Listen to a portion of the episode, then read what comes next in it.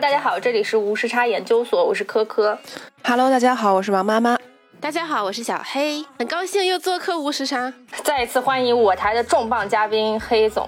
这期节目是无时差研究所一个年终保留节目，从去年开始，从去年开始的一个年终保留节目，也就是说历史只有一年，但是呢。因为去年就是我们觉得做的那期节目感觉很好，所以今年还是想说在年底的时候再继续把这个习惯留下去啊，就是我们要做一个十年回顾。那今年是二零二二年，那我们回对应的就是要回顾一下十年前的二零一二年。就觉得二零二二年过得非常的快，因为我们去年录《请回答二零一一》的时候，仿佛就在昨天，这一年仿佛什么都没有发生，感觉在脑海当中没有任何记忆。对，而而且我我忧心忡忡的一个问题是，十年后我们怎么聊二零二二年？希望那个时候可以聊吧。希望那个时候我们还在，是吧？哎呀，我们肯定还在。柜台在不在不知道了。柜台应该没有那么跳了，就柜台应该是一个能苟住的了。呃，对，就我们的风格一直很稳健。不是，可能是播客没了，对，持证上岗了。对我一时之间不知道我们的主题是请回答二零一二还是请回答二零三二，还还是回到一个相对稳定的一个可以锚定的时间里面，就是二零一二年。对。就当时录二零一的时候，也是有一些感触的，就觉得过去十年发生的那些事情，其实早在某一个时间节点就改变了未来十年的这个走向。所以有些东西确实在那一年成为了某些事件后来的一个转折点。所以今年我们又一次有机会去做一个回顾。我们自己在写提纲的时候也挺感慨的。但我觉得二零一二年，其实大家提到的时候，可能第一个脑海中最最主要的印象就是世界末日的这个话题。就二零一二其实是一个世界末日之年嘛，所以那个时候其实过有一个关于世界末日的一个大的讨论吧。二零一二世界末日这件事是一个非常有意思的谣言，而且它因为实在是太容易被证伪了，只要大家能够走到二零一二年十二月二十二号 就知道这个是谣言，所以我就觉得特别。有意思，我其实觉得还挺，大家说这个事情的时候吹这么大，不怕收不了尾吗？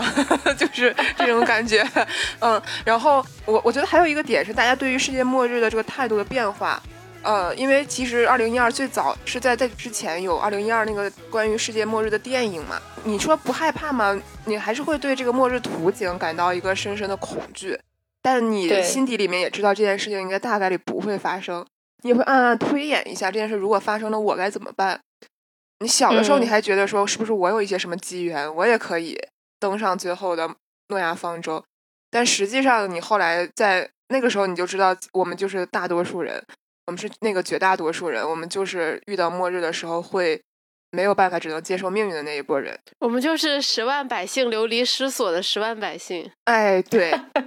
但但我觉得最好笑的一点是，其实今年也有一些关于世界末日的新闻，比方说也有说什么天体要撞向地球啦，而且也是近多少多少年最近的一次。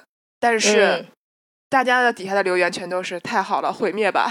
累了，对，就是我看到网上的留言都是接世界毁灭，接地球爆炸，就是有点像是接好运、接喜气那种那种方式。我我我反而是觉得这个事情是让我现在回头看觉得最好笑的点，因为当时我是真正的心底里面是有那么一点点恐惧的，想要苟活下去的意愿的是吧？对，就是既既有一点恐惧，也想苟活。虽然你知道百分之九十九点九这件事是假的，但你多少是有一点点这样的情绪的。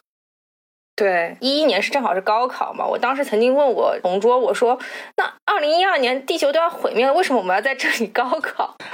我就 你知道吗？我当时就觉得说算了，要不然大家都别高考了，是不是？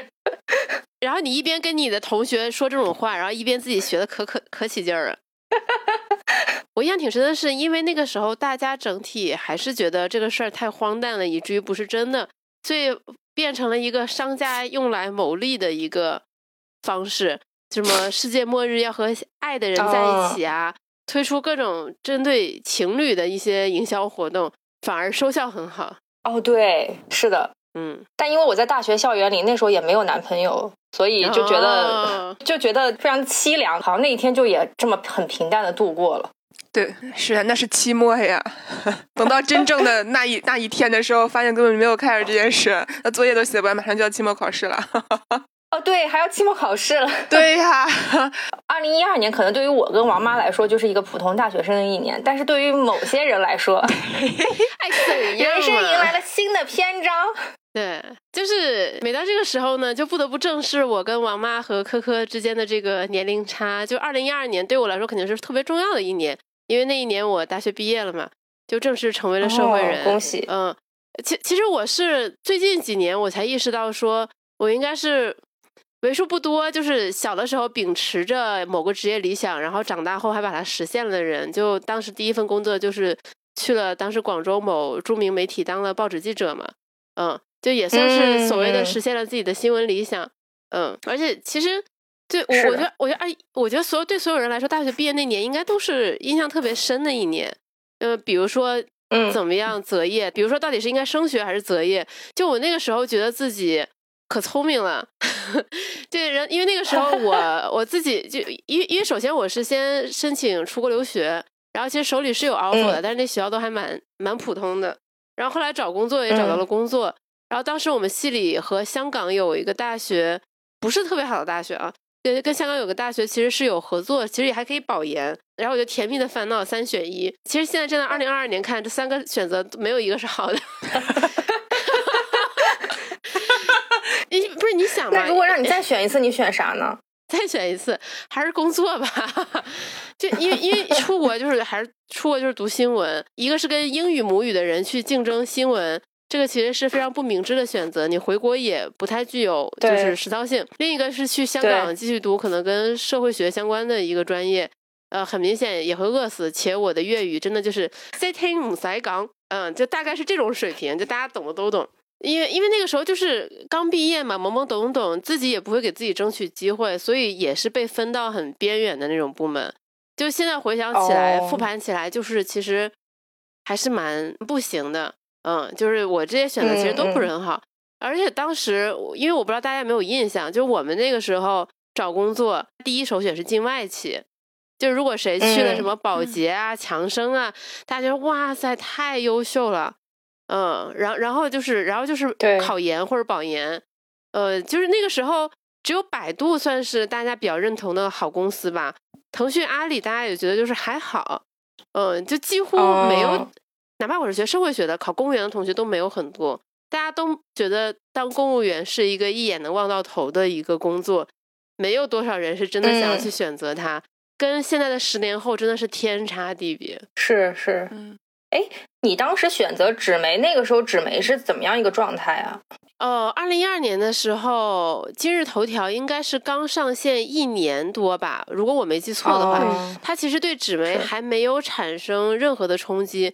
就其实那个时候，纸媒已经开始是正准备要走下坡路的时候。嗯嗯。就就我觉得我这个职业选择也挺妙的，就是我大学毕业赶上了纸媒的下坡路，然后我研究生毕业赶上了这个知识付费的下坡路。你这个这个卡点都挺妙的。嗯，对对。就我觉得你但凡再晚两年毕业，可能这个情形也会看得比较清楚一点。会不会是这样？我觉得对于个体来说，你想要看清全局都是很难的，所以我很理解现在很多年轻朋友他在择业、升学的时候的一些迷茫，因为你是很难看得明白的。即便我比他们大，我以为自己经过了一些事情，我也很难保证我给他们的建议一定是对的。嗯嗯，是是，所以就是既要看个人努力，也要看历史进程。对，就比 方说你给今年毕业的应届毕业生。推荐工作，而且我们已经工作了几年哦。然后你去给他推荐一份工作，一个行业，其实我们都很难保证推荐的是对的吧？是，嗯，就是你你现在最火的这个路，在十年之后什么样，没有人说得清楚。更何况去做决策的人本身还是一个在学校里面，只是在学校里面有经验的人。对，他的爸妈甚至也不能给他任何的有建设性的帮助。但但是如果非要让我给建议的话，我肯定还是不建议大家去挤那些千军万马都在挤的那些路，不管是考研还是考公，就我觉得还是可以考虑在社会上摸爬滚打两三年，增加一下自己的反脆弱性。就是不要一上来就拥抱一个看起来稳定的体系或者体制，因为现因为因为基于过往我们生活的经验，你会发现没有什么是稳定的。嗯，是是，而且就是不扎堆儿，我觉得永远是一个很重要的，呃，一个要警醒自己的事情，就是听自己的和不扎堆儿，就是一定是很重要的，因为大多数人去选的路不一定就是你的路，而且大多数人人群中大多数人一般都是愚蠢的。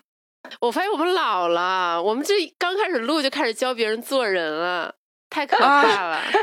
没有，我们这是十年成长经验，好吗？我们是在承认自己帮别人做不了决定，因为自己都解决不了问题。对，就是每每个人的生活都是一堆烂事儿。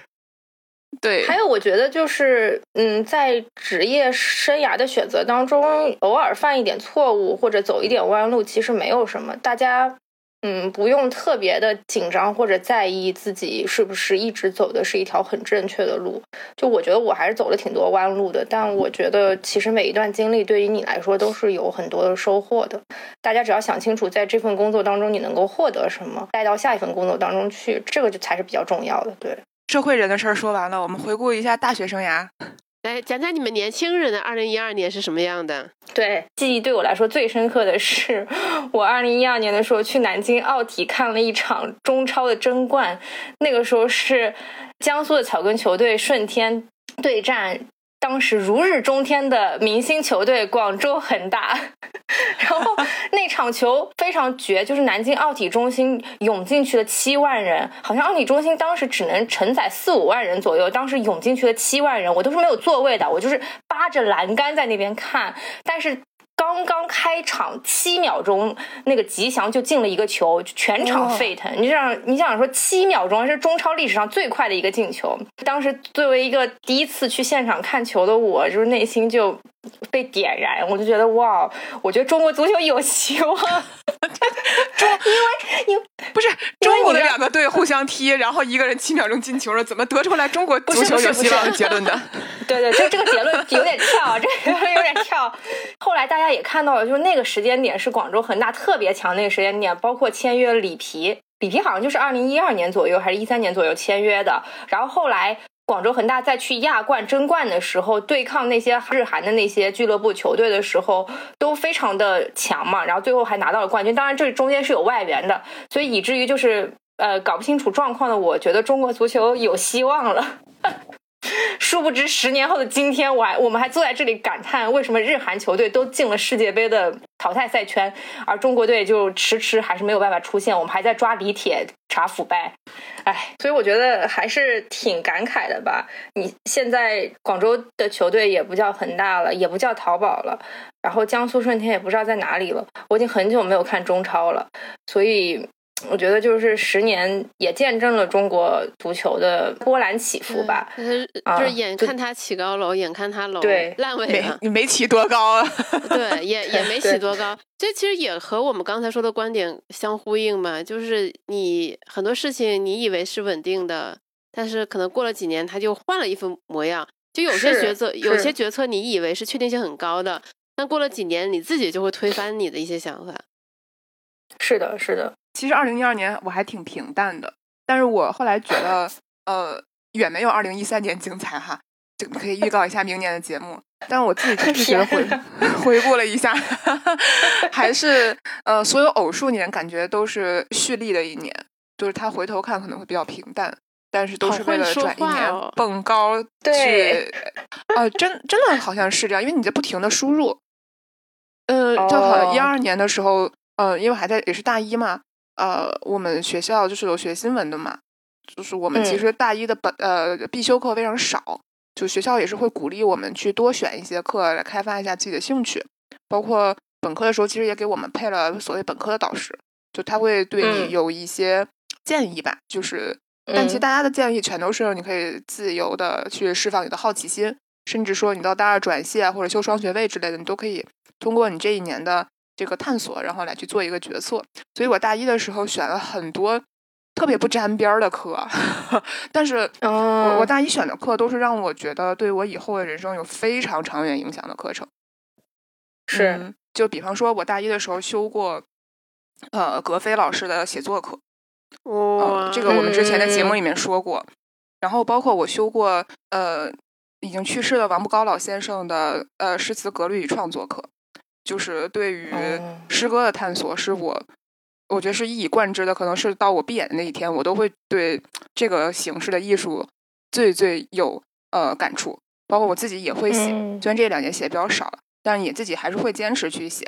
所以我有的时候会觉得现在的大学生可能真的也就挺挺惨的，因为我有时候看一下他们现在选课。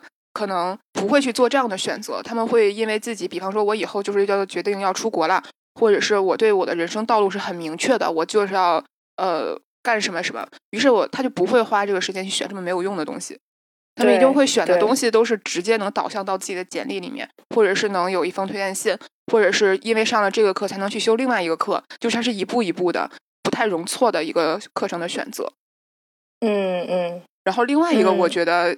我觉得很自由的事情是，就是呃，我们当时也很鼓励，因为学新闻的人嘛，你你看看，就是 需要去实践嘛，叫什么裤腿上永远沾着泥巴的记者，这我们当时说的嘛，就一定要去实地嘛，就是这个意思。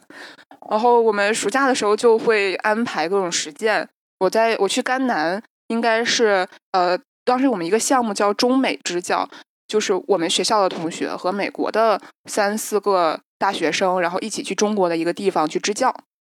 我我觉我觉得现在这个可能就还挺难想象的，而且我们这个团儿还有一定的宗教问题。就我们去的是一个，也不是问题啦，就是牵扯到一些宗教议题。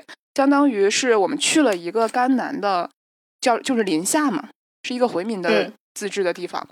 正好我们这三个外国友人呢，他们就是巴勒斯坦裔和埃及裔。他们本身宗教信仰跟跟人家甘南的人是一样的，我们才像是外人。虽然我们是中国人，对。然后我们仨人，我们这一一撮人就去了，而且当时这学校经费有限，还要求人家老外吧，就是就只能做硬卧。但是他们呢又有宗教信仰，他们要去那个拜那个麦加那个方向，我们就只能让他们仨凑在一个车厢里面。他们真的是在车厢里面也会拜。咱们中国的火车弯弯绕绕，人家拿出来手机的那个指南针。就是拜一下，然后那个领头的那个大哥再去调一下那个指南针，就他们再调一下方向，然后他们换个方向再拜。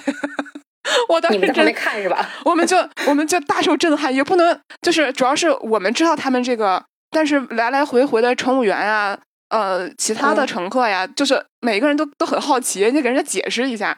就看上去确实有点诡异，因为是开放的，负责解说。对，因为你你软卧能拉上门，硬卧拉不上门，但 所以所有人都能看到。我我我我们仨人，我们剩下的四个人就是跟人家解释，就是这是在干啥。然后他们到了去之后，一就我们对当地的一些方言我们听不太清，当地的学校给我们安排就住在学校宿舍，跟同学一样。然后这仨老外有点受不了，但是呢，又因为那个地方可能就是也不是很。就是非常国际，肯定也不是很国际化。他们也没见过特别多外国人。他们三个人只要是在街上溜一溜，就能给我们带回来好多鸡鸭鱼肉。哇塞！就是看见老外了吗？淳朴热情。对呀，然后呢，人家自己住到了清真寺里面。后来，就是人家有沟通的方式，人家人家那个当当地的那个清真寺盛情邀请，人家就住在了寺庙，就是住在清真寺里头，住的可好了。留下我们几个人，就感觉不需要你们，他们也能过得很好。对，对我只有我们是受到锻炼去的，人家 对应对自如，融入的非常好。所以除了我们各自的这个二零一二的个人体验之外，其实还有很多比较深刻和严肃的社会新闻在二零一二年也发生了。对，其实我们个人的生活也和这些新闻息息相关嘛，因为每个人的这种。细枝末节的个体生活，它其实都是整个社会的一个小的缩影。那我们来盘点一下，二零一二年有哪些让我们印象特别深的严肃新闻吧。对我先提一个跟我个人生活很相关的一个小型社会新闻，就二一我因为我印象特别深，二零一二年，呃，就是台湾自由行城市又放开了一波，然后导就是就是应该是二零一二年四月份放开吧，就是有了九个城市。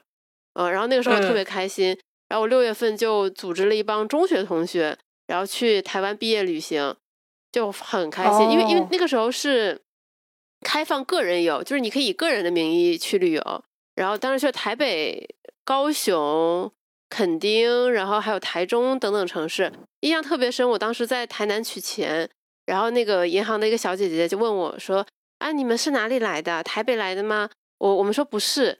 他说那你们是哪里来的？我们说大陆来的。他说啊，你们从大陆来，你们好厉害哦。就是当时他们看到就是大陆游客就会觉得说啊，好新鲜，好新奇，像看到大熊猫一样，而且都特别特别的 nice。然后现在正在二零二二年回顾这个事情，就会觉得说啊，真的发生过这种事情吗？因为你像明星结婚，他们都是就是台湾和大陆明星结婚都是差不多那个时候。嗯，对，是就那几年联姻的特别多。对，然然后我再说另外一个，就是给我个人生活留下很深印象的一个社会新闻，就是当时的伦敦奥运会，亲眼看到刘翔退赛，当时把我们都震惊到了。不过刘翔那次在伦敦奥运会的退役还是蛮让人唏嘘的。对，就是零八年我们就看到他退赛，就还是希望他一二年能有一个好的表现。结果没有想到，就很就很遗憾，真的很遗憾。对，然后他就一步一步跳着跑向了终点嘛。就是你现在想想也挺唏嘘的，就是他身上本身也承载着太多人的关注和希望了吧。对，所以大家对于他的这种在伦敦奥运会上的表现是不能够接受的，并且很多人后来就叫他叫刘跑跑嘛。嗯，就现在想想，其实也是。某种程度上也是舆论对他的一种攻击和伤害吧。嗯，但是如果放在现在的话，你我可能觉得刘翔不一定会受到这么大的非议啊，因为可能运动员的伤病和运动员的职业生涯的没落是一件很正常的事情。就是大家已经能够很客观的看待这一些事情了，而且不会把任何一个运动员的表现立刻上升到国家层面，比如说你是给国家抹黑，或者是他是为国争光。更多的会觉得说这是他个人意志、个人努力，是哦，而且那个时候女王还在呢，Long live the Queen。对，今今年女王去世的时候，大家其实也回忆到了一二年伦敦奥运会上开幕式的时候，她跟 James Bond 从那个飞机上纵身一跃的那那个小片段嘛，虽然那是假的，但还是觉得女王就像一个英国的符号一样，就一直矗立在那里。不过这届奥运会其实也挺神奇的。我查了一下，当时的这个说法是说遭遇了英国二战以来最严重的财政危机。他当时中间曾经一度还想要停办，但我印象当中这届奥运会还是挺精彩的，就各方面的这个呃设施什么的还是做的还是挺完备的，不像日本，日本我觉得是非常之拉胯。就是人家英国也经历了财政危机，但最后人家还是很体面的把这个事情有一个了结。说到体育，还有一个人在二零一二年也创下了一些历史的记录吧，那就是林书豪。我觉得我我记得当时看那个篮球的人应该对这个事情非常有印象。二零一二年从二月五号呃尼克斯对阵篮网的那一刻开始，然后林书豪连胜了二十几场，打出了呃零疯狂。虽然他是呃，就是他他以这么一个华人的面孔吧，我觉得给很多中国人，特别是中国篮球迷也留下了非常深刻的印象。虽然我虽然我不看 NBA，但是当时我也会觉得很震撼，就没有想到一个中国人能在 NBA 打出这样的成绩，而且就是他那个故事也非常的抓马嘛，就是可能一开始是坐冷板凳，然后突然一下子上场，然后就是对一鸣惊人。当时我以为那是一个时代的开始，但是。结果没有想到，很快就是离疯狂就也是就就挺遗憾的。就我我觉得我我相信很多中国球迷也许像我一样，就是对于所有在 NBA 打球的中国球员都会抱有很大的期待，不管是易建联还是孙悦还是其他的那些人。这个非要说的话也是很难过的呀，因为你以前不光是篮球啊，你在足球赛场上面超级联赛里面，就各个国家里面，你都能看到很多中国人的身影的。是是，我们已经好像过了一个向外面输出运动员的这么一个时间，甚至我觉得我们当时是做了非常多的呃商业化的这么一个探索，各种各种层面上的探索吧。对于举国体制的一些探索，比方说你你看你当时当时像还有李娜这样的运动员，对，然后就有一个比较重要的事情就是莫言到诺贝尔文学奖嘛，对。这个确实是，嗯，就是一二年嘛，就是也是我自己还非常关心文学的那一年，所以莫言拿文学奖的时候，大家是特别的扬眉吐气。比方说文学出版很重要的就是一些奖项，它能带动一些畅销书。诺贝尔文学奖是每一年特别能带动严肃文学出版的一个重要的契机。其实每一年到一到十月份的时候，十月初的时候，他诺贝尔颁奖嘛，我自己以前工作里面那就是。大家会对这个东西重点运营嘛。嗯嗯，但是其他的大家都看不太懂。就你你说其他的，对对对，嗯嗯，对啊，看不懂也要凑热闹的那种感觉。对对，只有最能看懂一点的，就是包括像经济学，可能还好一点，大家有的时候能说上两句。最能看懂就是文学奖。对，只有文学奖，这就好，这个感觉就很像是我们高考的时候，一高考就看人家作文题一样。对对对对对。所以我我就现在回头想的时候，还挺觉得挺五味杂陈的。然后后面的诺贝尔文学奖吧，最之后的十年里面，就是经常颁给一些大家并不认识的人，生活中你可能都不太会有人真的看过。虽然大家好像很起哄，很会去看，甚至我还会甚至会去买。其实二零一二年之前，大家都在说。什么时候中国人也能拿一个诺贝尔文学奖？结果真的，我觉得当时应该没有多少人想到莫言能拿奖，而且当时村上春树就是最知名的陪跑。我只是没想到，过了十年他还在陪跑。就是我没有觉得他拿诺贝尔文学奖这个事儿有多大的所谓啊，对他本人来说。但是我确实没想到十年后还在陪跑。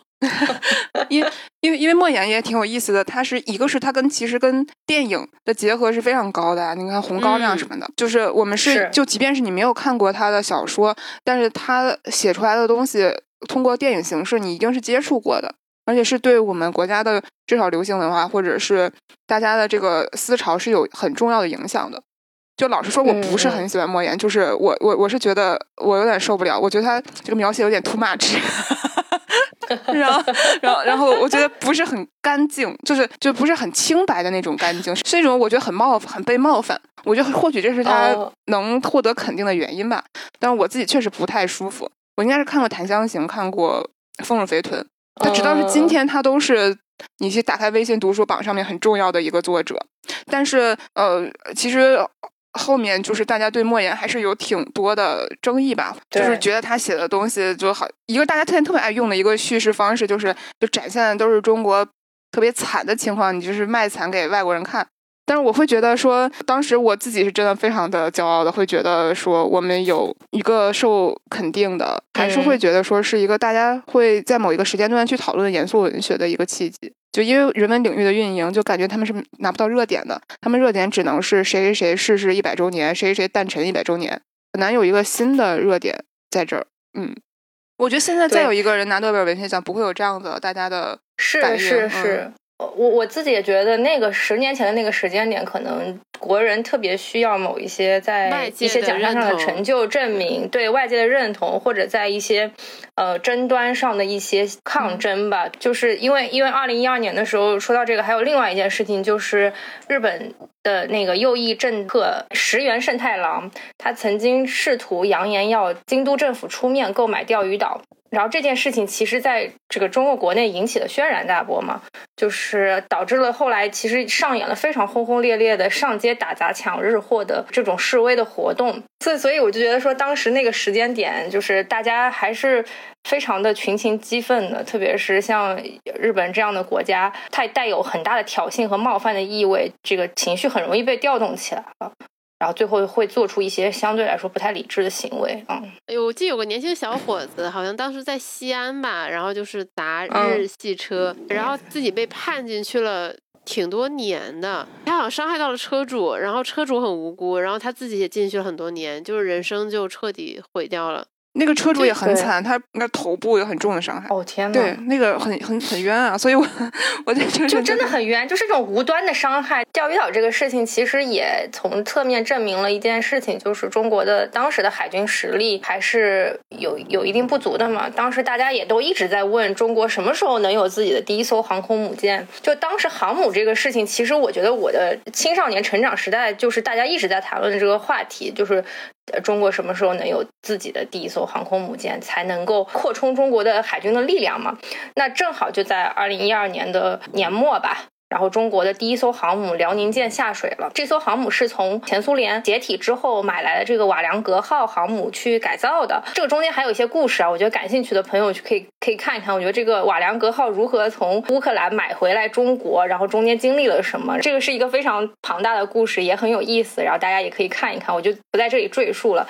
但是这艘航母被拉到了中国之后，经过了改造，然后变成了我国自己这个自主进行改造的这个辽宁舰，然后并且在二零一二年的时候正式交付海军使用了。那当时有一个非常让大家印象深刻，就是那个走你航母 style，就是 当时大家很多人都在模仿那个嘛，就是在那个航空母舰上这个叉腰，然后蹲下来，举出你的右手，指着那个飞行的方向，大家就觉得说怎么会这么搞笑？就是为什么一个航母这么感觉听上去非常高科技，然后自动化的一一个战斗装备上，怎么还要用这么原始的并且很搞笑的这么一个动作？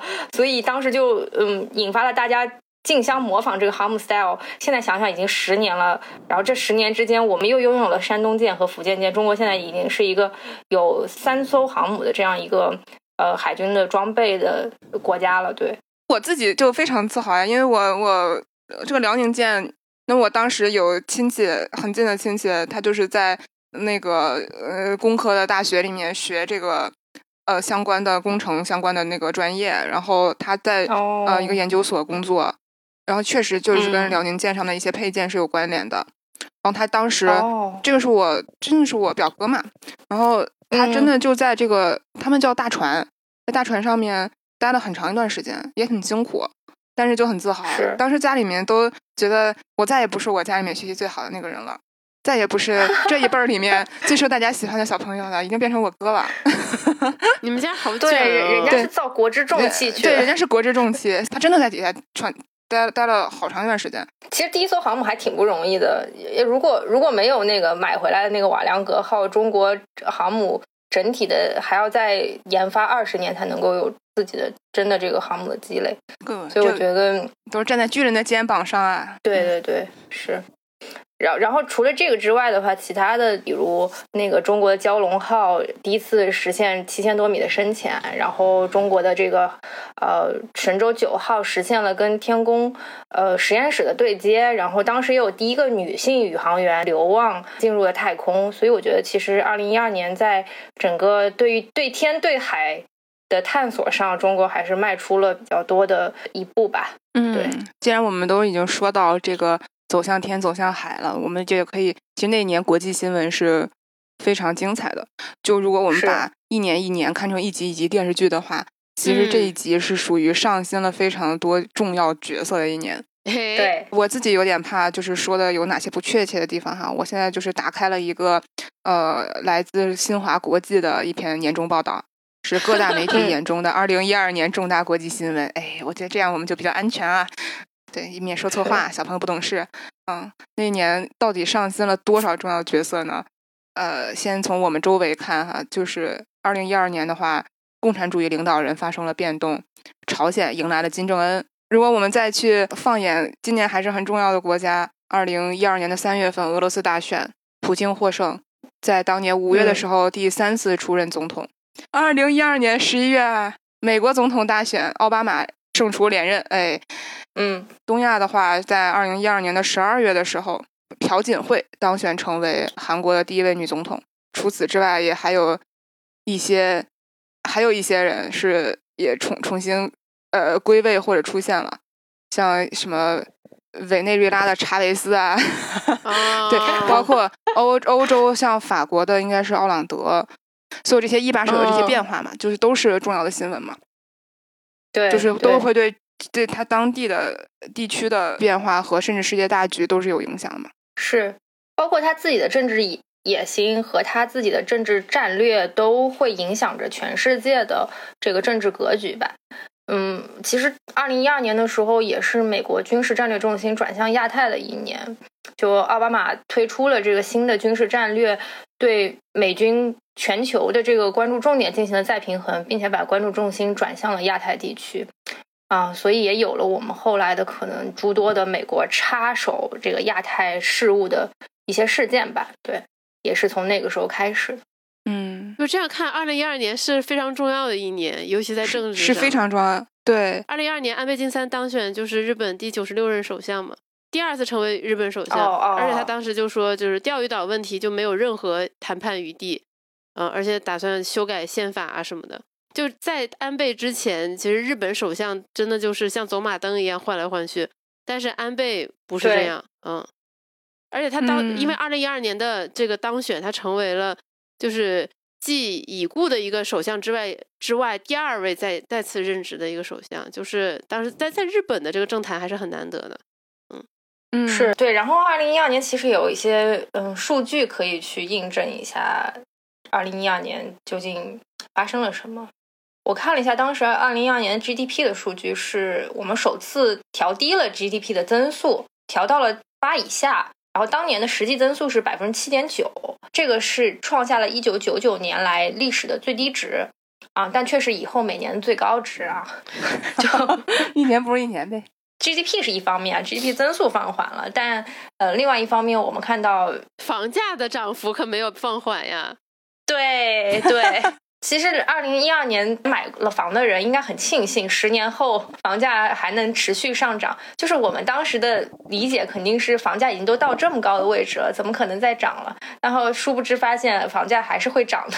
是的，我我之前和三联的一个很资深的记者聊过嘛，然后他说，他他应该也就是那几年，当时有一个很有名的地产人，媒体报道说他扬言说。北京五环内的房子要涨到就是七八万一平，然后就被被网友狂喷嘛。然后他当时就是采访他说：“你为什么当时有这个判断？因为后面被验证是真的。”他说他当时算了一下，嗯，地产商拿地的成本，就是你再加上你的这个施工、装修各方面，你开盘你的这个成本必然就要到七八万一平，就这个是很很明显的事情。嗯，当然当然这个也和当时的历史背景有关嘛。就现在。比如说，他们拿地成本还是很高，他们开盘如果真的开到，比如说十五万一平、二十万一平，可能也是有价无市。但在当时是可以的，而且北京那个时候也没有非常严格的限购嘛。是，嗯。但谁知道今年中国房地产经历了这样的大的雪崩？而且二零一二年的时候，各种房地产老板他还挺活跃的，就活跃在台 前。比如说最代表性的王石和那个田朴珺的那个事情。给笨笨做的红烧肉啊，对，给笨笨做的红烧红烧肉，印象很深。对我搜这个的时候，我甚至还发现当时居然会有门户网站，因为这个事情专门去做一个专题。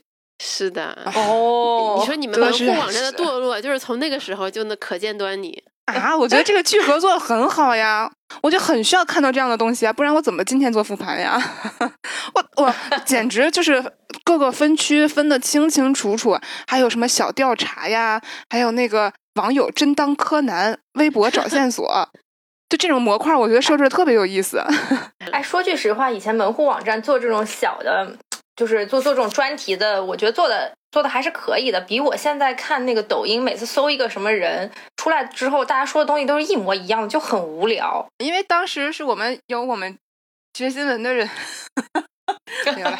就是还是会去，我我我后面做专题也都会做的非常的。就你中间是有很多调查的，因为你分块儿，你要怎么分，这个事情是要是要确实是要动脑子的。我印象最深的聚合专题还是二零一一年的那个大 S 婚礼。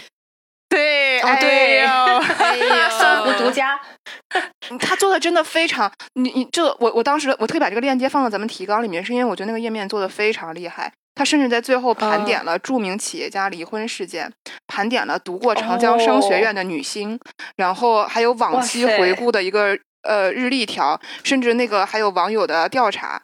问题是听到王石怎么史玉助理和他们都回应，还还有张欣说怎么没有人为老潘担心呢？呃，然后那个大家那个调查也非常有意思，听到王石婚变，你的反应是 A 不会吧？B 又一个郎才女貌的故事，才是财富的财。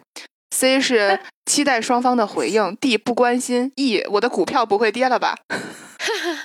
然后高高票的话是一个郎才女貌的故事，因因为因为这个比较有幽默感，对对对对，还能投票呢。这个 刚刚说房价涨了一波，但其实股票也是在涨，就是那些我们所谓的的蓝筹股吧，当年没有入手，现在都已经涨飞了。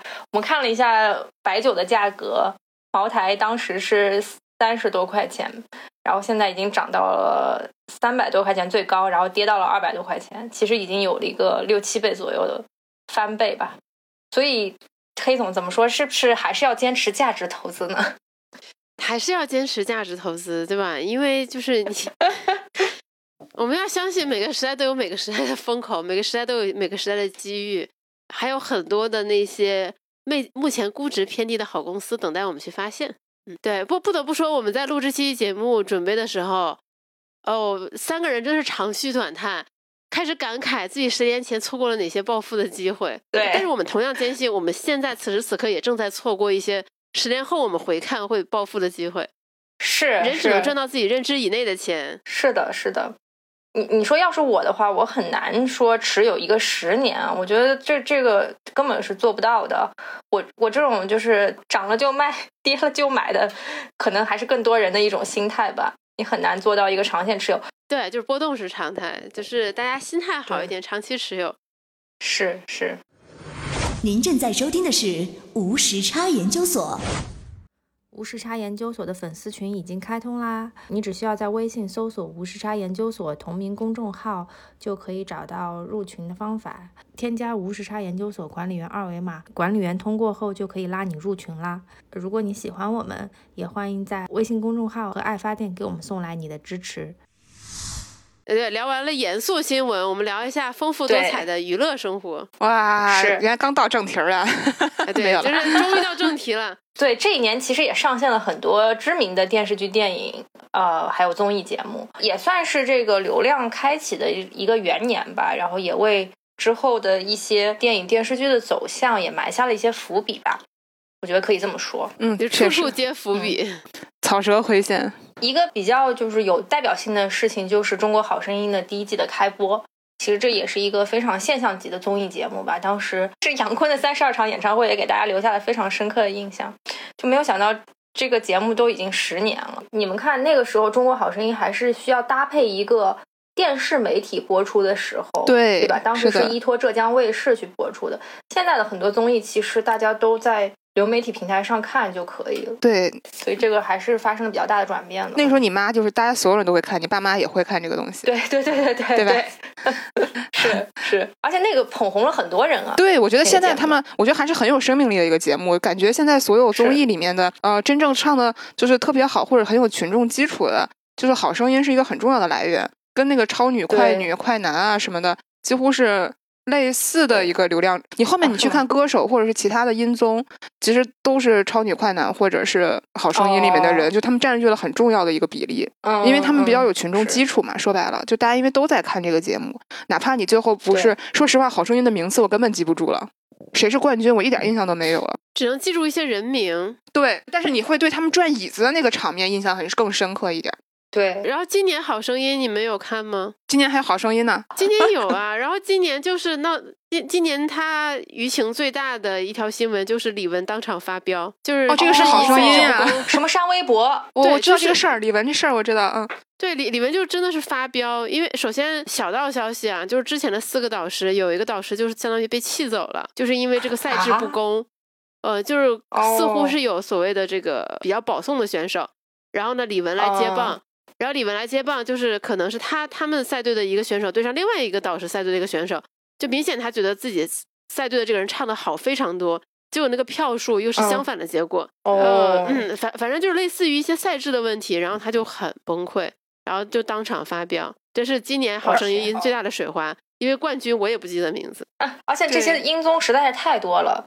已经搞不清楚哪个是哪个了。而且现在音综是真的彻底糊掉，一个音综能捧红一首歌的概率不如一个抖音。对对是，对。但其实其实，比方豆瓣的月亮组里面说滚人的时候，就是梁博都是非常有好声誉的一个歌手，其实是个厚积薄发。我相信他一定会薄，就是会有厉害的一天。对对，我我还蛮喜欢他的，我也挺喜欢的，就是。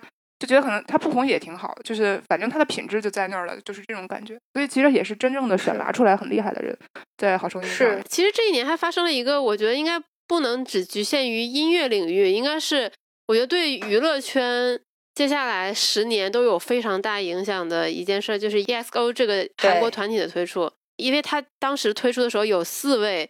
华人成员，然后这四位其实后来都回到了中国发展嘛，非常大程度的改变了娱乐圈的格局，就是开启了流量时代。虽然理论上韩庚才是第一个，但是他那时候他只是一个人，但是这几个人他们是把整个韩流追星的风气，还有那些文化，还有那些流量的那些各种在我看来的陋习全部带回了内娱。就是我我印象中，哪怕是一六年之前，我我是没有站姐这个概念的，就是在内娱是没有这个概念的。因为一五年的时候我还去巴黎拍我喜欢的明星，但是现在就是站姐遍地，就是大家都是靠卖各种照片啊换钱啊，然后呢你要给明星应援啊，他有了新的作品，他有了新的综艺。整个综艺的综艺制作组应援，然后对，然后你要包场、看电影等等等等，这些陋习全部都是韩流那边过来的。那是什么开启了这个时代？我觉得就是 S O 的推出，我觉得算是这个时代的开始。也很神奇，因为一二年的时候，同时也有鸟叔的那个江南 Style 爆火，就是韩流在那一年侵袭世界，同样都是在那一年出生的出现的事情。但是在我们这儿，等它嫁接到中国的时候，它有了一个走向。它在韩国却有另外一个走向，就是韩流走向真正走向世界的这么一个走向，橘生淮南的感觉。呃，而且我记得那个所谓的 Super Junior 的那个圣战，打引号的圣战，应该是一一年还是一零年？就那个时候，内地的这些观众也好，或者是歌迷也好，他其实对于韩流整体上是相对比较排斥的态度。但是从一二年开始，慢慢的就大家开始拥抱韩流，欢迎韩流，然后这个流量的这个逻辑就开始逐渐的占据了主要的话语权。啊，当然我可能个人的观点比较偏激啊，也欢迎大家，大家也欢迎大家在评论区我们理性讨论。所以二零一二年的时候，当时周杰伦拿奖的时候，他说了一句话，他说那个华流才是最屌的，就是也是发生在那一年。哦，对，前段时间看过一个就是关于流量的这个视频，就是。其实这个是一以贯之的，就是当这这些流量的回国之后，其实资本嗅到了能够通过流量去变现的一个非常快速的方法，就是流量加拍电影，流量加做综艺，流量加做任何一件事情，它都能够形成一个快速资金回笼的方法，所以就有了后来。包括吴亦凡参加的一系列的东西，打造出来的一系列的人设，不管他去拍电影、去做那个 rapper、去去做潮流合伙人，包括到他之前去开赛车，其实都是背后都是有资本在推动这件事情。嗯，这也是为什么就是可能我们并没有呈现出来一个非常良性和健康的一个发展的生态吧？可能也有一部分这个原因。嗯，呃，我觉得可能还是和经济大环境有关，就。就逐渐那些年，逐渐热钱开始变多了，大家发现娱乐圈其实是，对吧？就是一种非常好的方式。嗯，即便如此，但二零一二年还是有一些很好的电影，也值得我们去呃去去回味的。而且二零一二年是中国电影行业迎来了最蓬勃发展一年，当年整体呃全年的这个电影票房突破了一百亿，特别是也出现了很多的这种现象级的电影，就包括这个徐峥拍的这个自编自导自演的这个《泰囧》。其实也收获了非常高的票房啊！当时我觉得对这部片子的印象还是非常深刻的，就就确实还蛮好笑的。对，就是感觉有点低俗，但是真的很好笑。对，就是还有一部和他风格完全迥异，但是今年很多人回顾的电影《一九四二》。嗯哦，是。而且我我印象中《一九四二》当时上映的时候，其实被骂的还挺惨的，就是说，就是为什么过年要看这么晦气的电影？就是觉得，就是就是这个东西看了给不是给人心里添堵嘛？然后又说冯小刚拍的不行，呃，冯然后继续就冯小刚被骂那个时候也是个常态嘛。冯小刚还骂观众呢。对，那时候小钢炮还可以占据一些话话语权。然后呃，那年我觉得我自己印象可能更深刻的是《泰坦尼克号》重映，但其实对大陆有有阉割。然后，所以当时很多人还会就是深圳还有那种旅游团，是专门大家一日去香港，然后看未删减版《泰坦尼克号》。哦，真的吗？对对对，是。当时是有旅行团的，因为那个就是也很便宜嘛，香港那个电影票也比较便宜。第一次《泰坦尼克号》引入中国的时候，其实也是没删减啊。嗯嗯呃，也是当时的救世之作，也是我们早期有商业院线的最最早期有商业院线的时候的一个很里程碑式的电影。嗯，然后还有一个是是桃姐吧，嗯，啊，桃姐，因为也对我觉得也是非常嗯港片的一个，呃，就一个是许鞍华的电影嘛，然后那一年应该是男主和女主金像奖都给了这个电影，对，嗯，然后是讲老年人的呃晚年生活吧，我我觉得现在在你你你当时不会想自己的养老问题，但是你最近开始想的时候，呃，你就会回头再去回忆这个电影。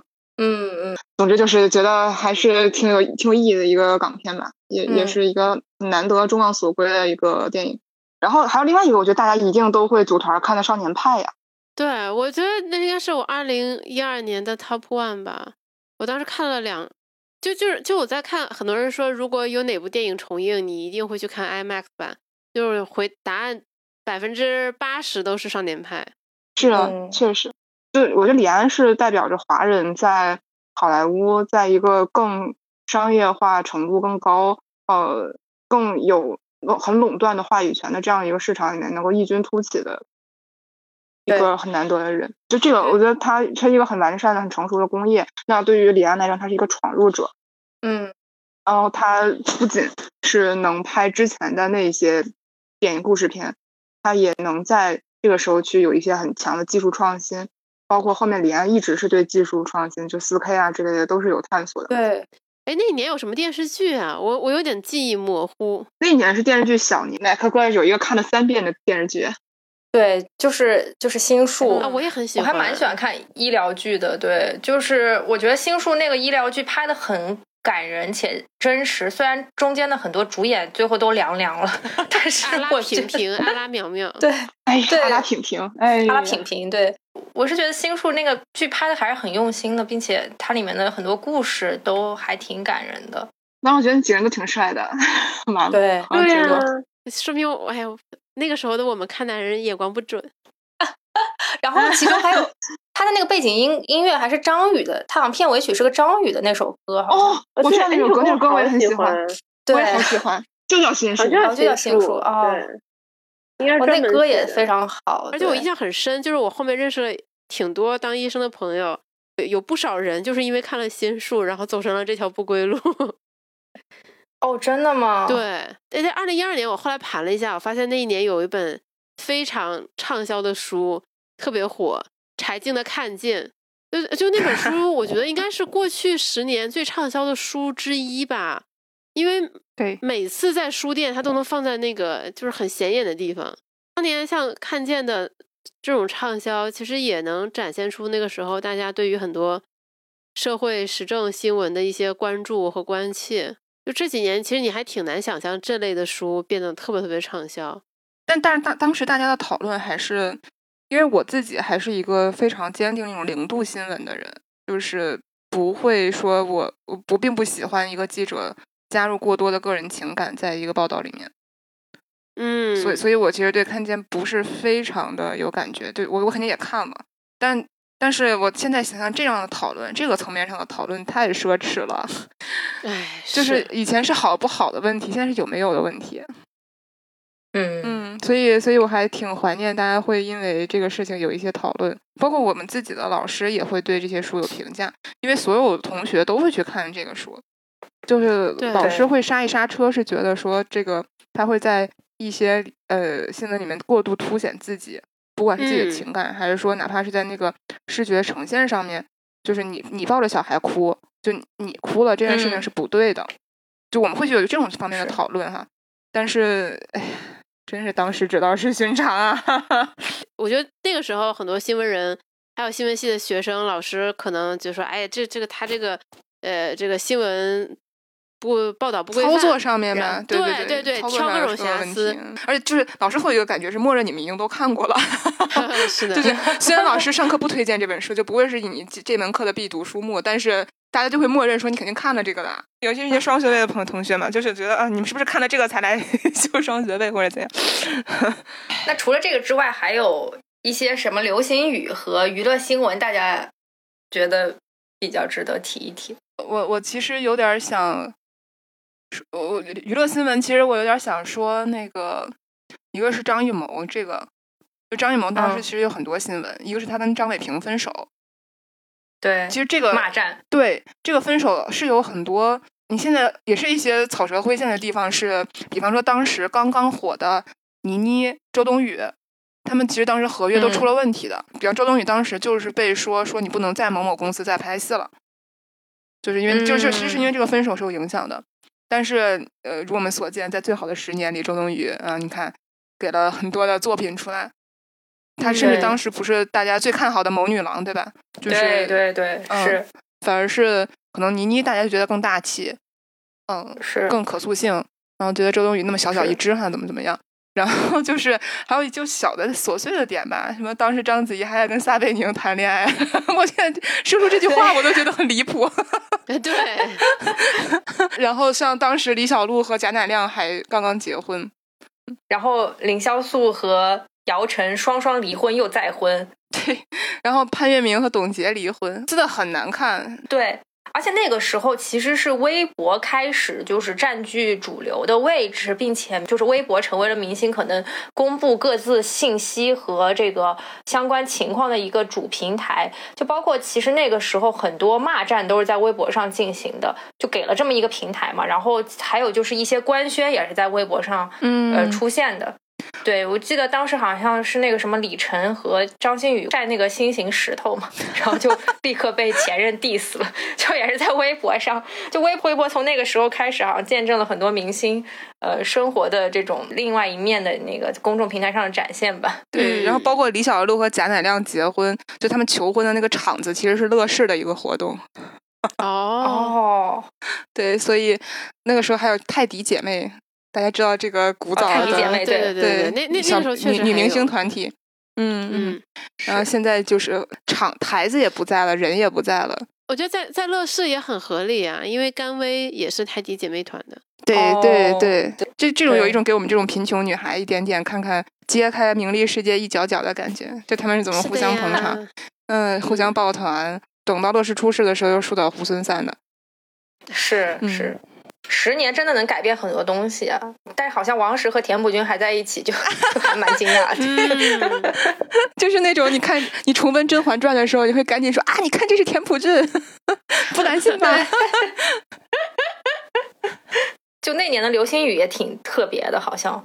对，就是有些流星雨还是很有生命力的。我们今天还在说，嗯但是有些流星雨可能就已经呃。像流星一样划过了，但是这一。年的流行语确实非常有生命力，就是基本上都在用。接地气躺枪，对躺枪。接地气，亚历山大，对你现在合影的时候不是经常还要大家一起点赞吗？啊，对对，然后那年因为有《舌尖上中国》第一季的播出嘛，其实也是一个很现象级的作品了，所以才有了各种舌尖上叉叉叉的这种流行语吧。对，包括陈小青，我觉得后来也逐渐演变成了一个就是美食代言人吧。我感觉好像很多店最后都会打《舌尖上的中国》陈小青 来吃过什么之类的这种，就就其实他已经有一定的这种关于美食鉴赏和公信力了。我其实还蛮喜欢他拍的后来一系列，包括后来他拍《风味中国》什么之类的，我觉得都是很有温度的。对，然后高富帅、白富美这都还用哇，这就是当时的择偶标准。然后择偶不太行的屌丝啊，屌丝对对，好讨厌这个词当时，但现在好像大家还会说。其实这些词还挺挺功利的，对吧？高富帅、白富美、屌丝，屌丝也骂的很难听。是，还有中国式叉叉，当时有什么中国式离婚、中国式结婚，中国是这那个，就是有很多电视剧会这么起名字嘛？就好像就非常中国特色，怎么怎么样？你细究一下还挺有意思的。就是好像我们这片土地的事情是呃神秘，其他人不了解，然后有生命力，然后 然后跟别人与众不同那种感觉。好吧，讲了这么多，我们最后再问一个问题。呃，如果回到十年前，你们最想修正的一件事情或者一个决定是什么呢？因为那一年确实很平淡，我没有做出什么重大决定，就是他这个是很平淡的一年。我没有做出什么错误的决定，因为我就没有做出什么重大的决定。就如果有的话，就是最多也就是希望能再多好好学习一下，就是多努力学习，再再刻苦一点。虽然我觉得已经挺刻苦的了，哈哈哈。所以真的真的不不是非常有。有遗憾的，王妈刚刚说她觉得她她没有更刻苦努力学习，我觉得我真的是大部分时间都花在学习上，我觉得花太多了，没有必要。怎么都是错的？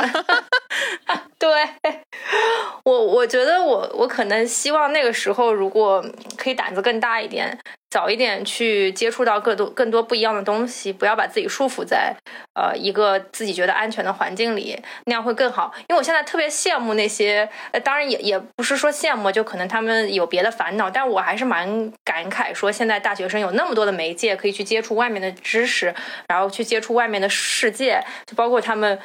刷抖音或者是看小红书什么之类，其实可以对自己的人生早早做好规划。我觉得当时就是你自己没有没有那么多的意识，或者你自己比较迷茫吧，你可能觉得读书还是唯一的一个。嗯，当前的一个最重要的事情，但其实你可以有更多的机会去做一些不一样的体验吧，包括出去旅游，包括去呃去去做一些很很疯狂的一些事情。呃，其实我连什么川藏线都没有骑过，我后来听到说有些人 什么骑过川藏线，去过哪里徒步，我觉得这些都是在年轻的时候应该做的事情，但我却因此错过了，我觉得还挺遗憾的。你你你现在都可以做，你十年之后就会回想说为什么。我我还这个班有到底有什么可上的？没有去走 对这个川藏线，所以你当你十年前去做这件事情没有任何错，因为这你就是你，你就是会去做对对的事情，你就是会做一个努力的人。你这样子说完之后我就自洽了，对吧？你就是一个努力的人，对，肯定会去，你会觉得有另外一件事情更重要，更有责任感。是，来吧，黑总。嗯，其其实整体来说我。我我也想了挺多的，但是我觉得一切都是最好的安排吧，就是没有过去的一点一滴，就不会有现在的我。这过去的经历塑造了现在的我。嗯。那就是非就是如果毕竟毕竟二零一二年对我来说是人生中特别重要的一个做重大人生决定的一年。我现在回想过去，我觉得包括像刚才科科也说了，其实每当你到了终点之后，你再回看你年轻的时候。你都会后悔你自己没有做一些风险更高的决策，就是就是就包括像我本科毕业的时候，我选择进报社，呃，我觉得很大程度也是因为那份工作看起来比较 promising，相对比较稳定，它有事业编制，然后在也是很体面的一家媒体，就会觉得说那可能是一个最好的选择。但其实如果我选择一些风险更高的一些选择的话，那可能会有一些不一样的。结果或者后果，然后另外一个，呃，我觉得可能对听众朋友有帮助的一件事是，就尽可能还是让自己留在一线城市、大城市，因为信息流动会更快一些，你更容易知道有哪些可能的潜在潜在的机会，你遇到的人也会更多、更复杂，可能你你们会碰撞出来一些东西。但如果你比如说刚毕业，你现在追求稳定，你去一些可能小城市、小地方的。在在那里待着，你你你当时可能想说，你先工作几年，然后再往外跳或者怎样。但这几年其实你可能会让自己封闭起来，你会丧失掉很多潜在的机会。我觉得如果回到十年前，如果给十年前的我忠告的话，我可能会这样跟自己说：可能会比如说在报社待个一两年，我可能会让自己先来北京，因为北京才是真正的文化中心。嗯，当然我觉得这事儿，嗯。你就是反正现在已经已经都这样了，也无好无坏嘛。呃，如果非要修正十年前的一件事的话，就会告诉自己抓紧减肥，早点瘦下来谈恋爱。我也是。对，呃，然后最后收尾的话，是因为呃，我发现了一个小彩蛋，就大家如果有印象的话，二零一二年有一个特别精彩的呃新闻的小的街访，大家问的问题是你幸福吗？嗯嗯，这个视频短片我。在今年的时候又拿回来看了一下，呃，还是很感动。我觉得当时在这么一个新闻短片里面，大家每一个人他们是很奔忙的，呃，可能是在有学生啊，也有小的商贩，有各各色各样的城市里面的人。大家被问到这个问题的时候，一开始都觉得有点懵，就感觉有点大，啊，甚至也有当时说的那个梗嘛，你幸福吗？不是，我姓，他姓什么来着？就是说了他 就是用了一个谐音梗，呃。然后，但是你能感觉到，其实大家对于镜头、对于新闻是不害怕的，呃，也不会有多想，然后也会说一下自己生活的状态。我失恋了，其实我很忙，或者是呃，就是，但是没有人是我很抵触、很戒备。嗯，大家还是有一些安全感在。嗯，是很活泼的去聊这个事情。然后我现在再去回头的时候，我我在幻想说，如果是我走在大马路上，有一个人举着一个话筒问我：“你幸福吗？”我可能都，我都跑掉了是吗？对我既不会说我姓王，也不会说，也也不会跟他说我的生活状态，我可能真的觉得他脑子有病。就是即便大家嘴上说的我好像很辛苦，或者是我怎么样，但是某一种幸福是写在脸上的，嗯是你能看见的。对，我希望就是明年这个时候还能问大家你幸福吗？希望那个时候大家能够很安心的给出一些自己的回答。嗯，是也希望这不是一个问句吧，是一个是一个肯定的陈述句，是大家真的幸福。嗯，嗯，希望未来能够变好吧。越来越好。嗯，对能够越来希越好。望二零二三年大家都会变得更幸福。这样的话，我们回顾二零一三年的时候，估计也是更欢快、更快乐的，啊，不会像今天一样如此唏嘘，是吧？也还好，也还好了，因为今年到了，要开始玩起来了，要浪起来了。嗯，是是。好，那那节目的最后，祝大家新的一年天天开心。新年新气象。嗯，对对，祝大家都回到自己理想的、正常的生活轨迹里。嗯，对，照顾好身边的人。是，也也希望我们的年终回顾可以勾起你一些回忆吧。然后希望珍惜眼前和当下的生活。嗯，大家有什么我们没有说到的关于二零一二年的，不管是大家集体的记忆，还是呃个人的一些个人的生活，对，都欢迎在评论区跟我们做互动。对，对，好呀，那这期节目就到这里啦，谢谢大家，谢谢大新年家，明快乐年再见，明年再见，拜拜。拜拜。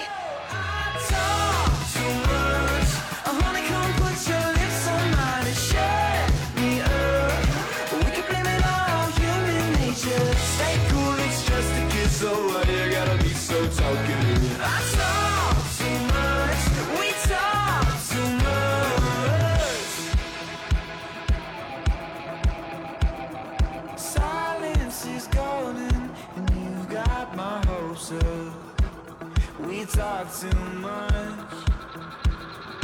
No hesitation.